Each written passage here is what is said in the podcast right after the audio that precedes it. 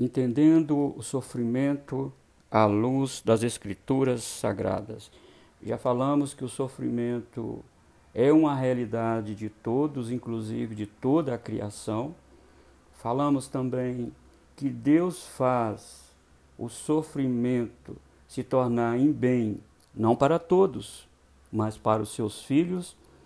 E hoje nós vamos falar sobre não entendemos os decretos secretos de Deus, inclusive o sofrimento nele contido.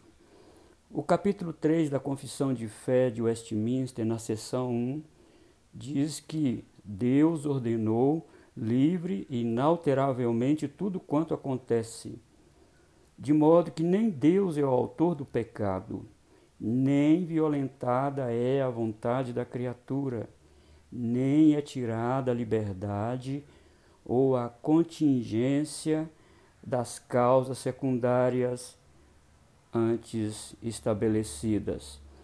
Veja você que Deus tem um plano decretado pela sua sábia e santa vontade. Veja você também que as criaturas agem de conformidade com este plano, dentro do contingenciamento da segunda causa. O plano soberano de Deus e a ação livre do homem de agir dentro dos limites estabelecidos pelo Criador produzem os resultados que somente Deus conhece, mantendo a santidade, a bondade e justiça de Deus, e ao mesmo tempo revelando a limitação de caráter e de entendimento do homem. Por exemplo, quando os irmãos de José o venderam para os mercadores, eles agiram sem saber, é bom que se diga isso, fazendo com que os resultados culminassem no plano maior de Deus, de tal maneira que eles agiram dentro dos limites da segunda causa e dentro de todas as circunstâncias naquele momento, para aquele contexto no qual estavam vivendo. E mais ainda, eles revelavam exatamente aquilo que estava dentro dos seus corações. Nossas ações são segundo a nossa vontade estabelecida na segunda causa. Mas quando o homem leva a sua vontade a um determinado efeito, o resultado disso está contido no plano secreto de Deus para aquele momento, para aquela circunstância, obedecendo o seu contexto, de tal forma que a vontade de Deus é estabelecida e o homem, como ser racional e responsável que é, não tem sua liberdade tolhida, porque ele age segundo o seu coração e não por coação divina. Nossa mente finita jamais compreenderá satisfatoriamente a proposição divina de que todas as coisas cooperam para o bem dos filhos de Deus, principalmente quando passamos por sofrimentos intensos. E às vezes oramos como o apóstolo Paulo, para Deus nos tirar do sofrimento e da dor. Nossa vontade é não ter nenhum espinho em nossa carne, mas pode ser como foi para Paulo, que morreremos com este espinho cravado em nossa carne.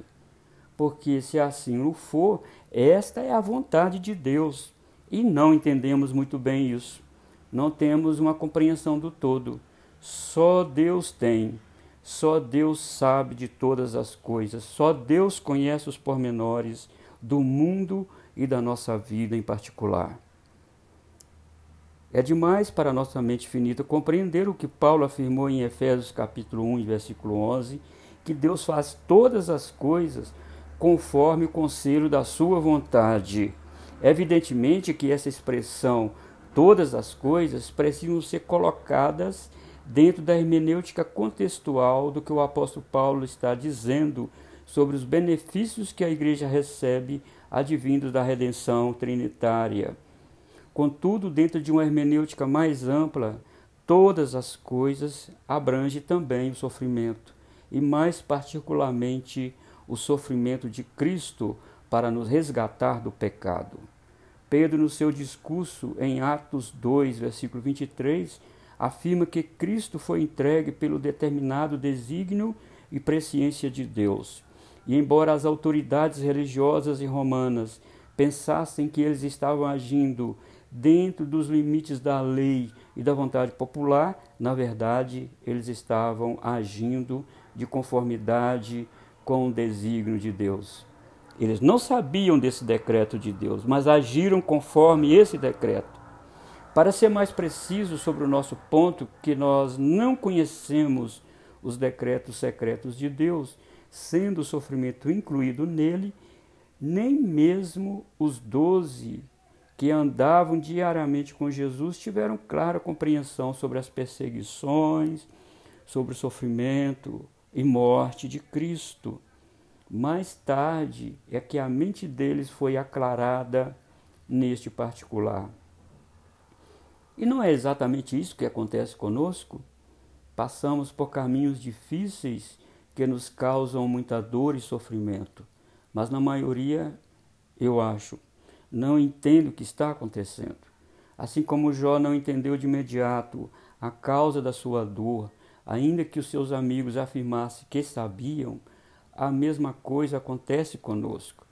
Passamos por problemas que nos causam muita dor e sofrimentos profundos que só mais tarde saberemos. E pode ser que morreremos sem ter uma clara compreensão do fato em si. Se por um lado não vamos compreender as minúcias dos decretos de Deus, incluindo o sofrimento, por outro, precisamos entender que a vontade de Deus é boa, perfeita e agradável, e que tudo o que acontece no mundo e na nossa vida em particular está dentro de um plano de Deus que é justo e perfeito. Vamos orar. Pai Celestial, mesmo entendendo que o sofrimento é decorrente da desobediência dos nossos pais no Éden, nossa mente finita não compreende no seu todo o seu plano, nesse particular porque as coisas encobertas pertencem ao Senhor nosso Deus, porém as reveladas nos pertencem a nós e a nossos filhos para sempre. Dá-nos, Senhor, a graça de confiar completamente em Ti, deixando tudo aos Teus cuidados. Fortifica sempre nossa fé em Ti para entender que o Senhor quando elaborou seu plano, não cometeu erros de cálculos, como é comum acontecer no reino dos homens. Por isso, ó Senhor, ajuda os teus filhos que passam por sofrimentos profundos, incluindo perseguições e mortes por causa do seu santo evangelho. Oramos em nome de Jesus. Amém.